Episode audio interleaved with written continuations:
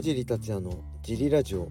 はい皆さんどうもです、えー、このラジオは茨城県つくば市並木ショッピングセンターにある初めての人のための格闘技フィットネスジムファイトボックスフィットネス代表の川尻がお送りします。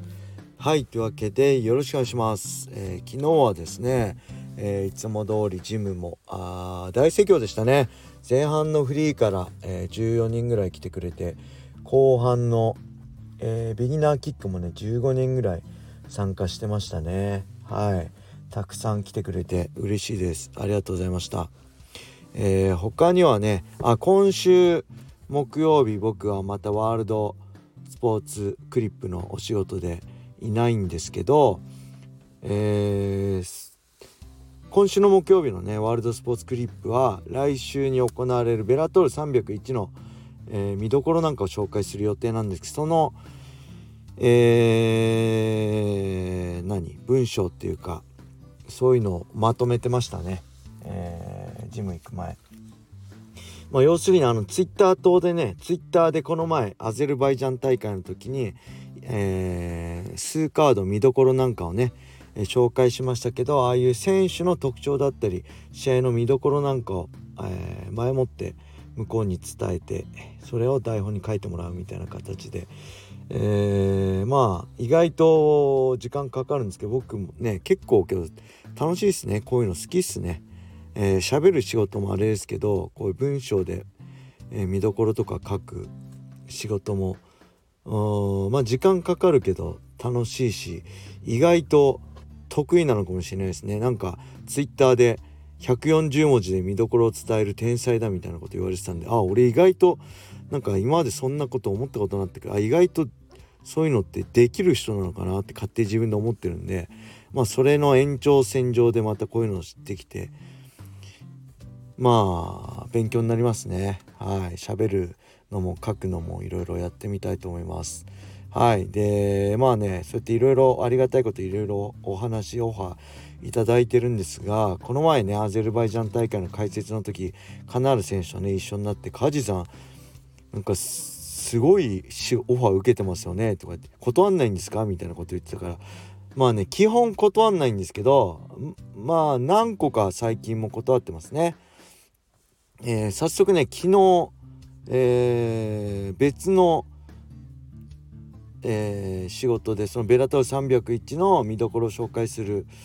ね UNEXT のお仕事もいただいたんですけどそれはちょっとジムがあって、えー、代わりがいなかったのでちょっと残念ながらすごいね301の見どころとかねあのやりたかったんですけど残念ながらお断りさせていただいてあとは11月23日のブレイキングダウンもね実は、えー、ジャッジ試合審査員のオファーいただいたんですけどえー、その日ワールドスポーツクリップの仕事を先のオファーいただいてたので、えー、残念ながらね、えー、お断りさせていただきました。あとはねあの佐藤大輔さんからねえっとあれですね佐藤大輔さんからえあれどこ？東林間に来てって言われたんですけどまあそれはお断りしましたね。はい。まあいろんな会いたくないなとかいろんな事情があって。はい。そんな感じで、えー、今日もねレター行きましょう。レターが結構来てるんでありがとうございます。川地さんお疲れ様です。毎日楽しく拝聴させていただいてます。最近昔の格闘技を見て楽しんでいるんですが当時ドリームと友好関係にあったストライクフォースには魅力的な選手がいっぱいいたなと改めて思いました。後の USC 王者やランカーに上り詰めた選手もいますよね。ライト級でもメレンデスやトムソン以外にも KJ ヌーンやボビー・グリーンといった強豪選手も参戦して、カウジー選手や青木選手をはじめ日本選手と戦った日本人選手と戦ったらどうなっていただろうと当時は妄想していましたここで質問なのですが川地さんは当時ストライクフォースの選手をどう見ていましたか？また気になる選手は戦ってみたい選手はいましたか？お答えできる範囲で構いませんのでよろしくお願いします。はい。ありがとうございます。そうですね。ストライクフォースはどういう目で見ていたか。まあ非 USC 系でトップだったのはストライクフォースですよね。うん。だから USC に行かない限りえー、自分の実力を示すためにはやっぱストライクフォースの選手には勝たないとねっていう。で日本の、ね、ドリームのファイターの日本人ファイターの強さをアピールするには、まあ、USC とファイターと戦うことはできないから、まあ、ストライクフォースのファイターと戦って勝つしかないよねっていう。本当に今のライジンファイターと、えー、ベラトルファイターの感じとほぼ一緒ですね。USC があってまあ、今 PFL もありますけどベラトルがあってライジンがあって。でストライクフォースの CEO は、えー、スコット・コーカーで今ね、え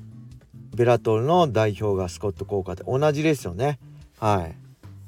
い。なので今のベラトールとライジンの関係的なのとすごく似てますね。うん。で当時のライト級でメレンデスがトップでジョス・トムソンが2位で。えー、その下に、まあ、KGN とかねボビー・グリーンもいましたね。えー、あとは、まあ、JG カルバンが出たりクレイ・グイダもね、えー、僕が参戦する前ですけどメレンデスと確かやってますよねストライクフォースライト級タイトマッチ間違ってなければだからねうーんどう戦ってみたい選手。まあメレンデスですよね。メレンデスはトップでしたから。え非 USC 系でえー、最強当時ライト級で最強だったのがメレンデスですから。メレンデスに勝てば非 USC 系で最強だっていう称号を手に入れられたと。で2位がトムソン。そのあストライクフォースの2位がトムソン。でえー、ドリームのライト級の1位が、まあ、青木真也。で2位が僕。だったって感じですね。お互い1位2位1位2位って感じだったんだと思います。で KGN でもボクシングね出身でめちゃくちゃ打撃強かったんですけど、まあ、MMA ファイターとしてはどうだろう。練習ではね宇野さんのことボコってたとか雑誌に載ってましたけどそれ打撃スパーでね。MMA だったらいけたと思うしボビー・グリーンは当今はめちゃくちゃ強いけど当時は多分まだ若くて10年以上前だからうん。あのー、全然ねそんな強くなかったと思う。僕とか青木だったら全然勝てたと思いますね。僕実際トムソンには勝ってるしまあアメリカでやるか日本でやるかにもよると思うんですけどうん。まあボビー・グリーン確か JG カルバンにも2011年ぐらいにやって負けてるんでまだそんな強くない時でしたよね。だからまあストライクフォースもメレンデスとトムソンぐらいしかあんまりいなかった